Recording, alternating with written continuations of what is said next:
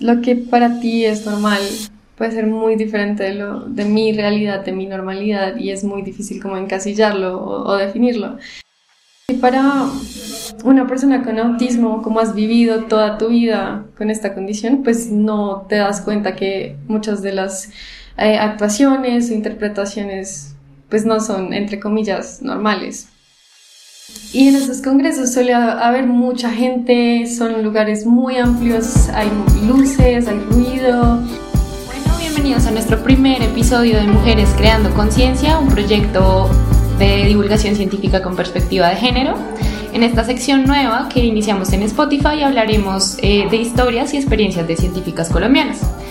Hoy estamos con Sara, que es microbióloga. Ella ama los hongos, eh, los estudia y le ha encantado toda su vida. Y vamos a hablar sobre mujeres, ciencia y autismo a través de su experiencia. Bueno, Sara, pues si quieres empezamos por definirlo. Según la Organización Mundial de la Salud, el espectro autista es una condición, no una enfermedad, que eh, se da debido a las diferencias en el desarrollo neurobiológico del cerebro, la forma en la que esas neuronas se están asociando debido a la expresión de aproximadamente 100 genes. Y eso se ve reflejado, digamos, en una dificultad para la interacción social, patrones de comportamiento repetitivos y hipersensibilidad a ciertos estímulos. ¿Alguna de estas cosas te ha pasado y sobre todo te ha pasado en el campo de la ciencia? Pues en las charlas para mí era muy frustrante y entonces salí de la charla y me encontré, eh, o pues vi a lo lejos, estaba una de las profesoras que más me llamaba la atención en ese entonces, quería hacer un proyecto con ella y estaba rodeada de gente. Wow. Y... Un reto. Sí, claro, que pues ah, también no solo tenía que lidiar con ella, pero lidiar con todas las personas alrededor de ella. Entonces yo no supe cómo manejar y en verdad... Eh, fue tanto, me sentí tan abrumada y sentí tanto estrés que me fui, o sea, simplemente me fui.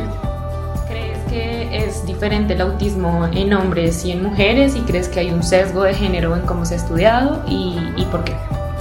Eh, bueno, sí, o sea, definitivamente hay una diferencia entre los rasgos de autismo que más son, eh, prevalentes en hombres que en mujeres.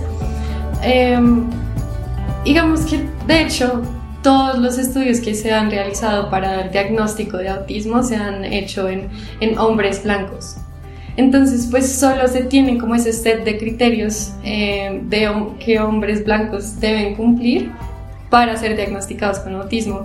Y muchas veces esos rasgos solo se identifican en otras minorías, como mujeres, personas racializadas y así cuando ya se expresan muy severamente. Entonces, personas no verbales em, o que tienen meltdowns muy, muy seguidos, eh, que en verdad no son capaces de mantener nunca contacto visual, esas son las personas que terminan siendo diagnosticadas con autismo. O sea, las mujeres sobre todo las socializan para precisamente no ser problemáticas. Entonces, cuando a ti te socializan así, tú aprendes a hacer, a reprimir muchas cosas de ti misma y a actuar como la gente quiere que actúe. Y una vez empiezas a hacer eso y te das cuenta que así evitas el rechazo social y creas esa máscara todo el tiempo de lo que lleva que si tú te empiezas a dar cuenta como hey, algo no está bien, algo no es normal y buscas a profesionales, no es que quites esa máscara, tú sigues actuando como, entre comillas, una persona normal actuaría y lleva a que los profesionales te digan, ah, tienes ansiedad. O no, definitivamente no eres autista. Y sin siquiera aplicarte test ni, ni ver cómo neurológicamente qué está pasando.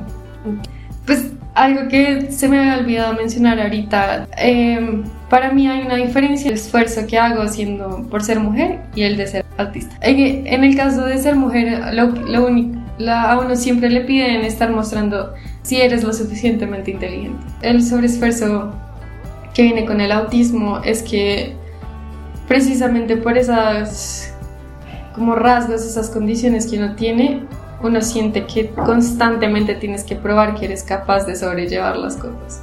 Eres capaz de cumplir con lo que te piden. Porque te ven teniendo una crisis y dicen, esta persona no le podemos dar nada de responsabilidad porque no lo maneja. No, no es así, o sea, solo si me van a cargar, tiene que ser de ciertas maneras y yo puedo hacer las cosas.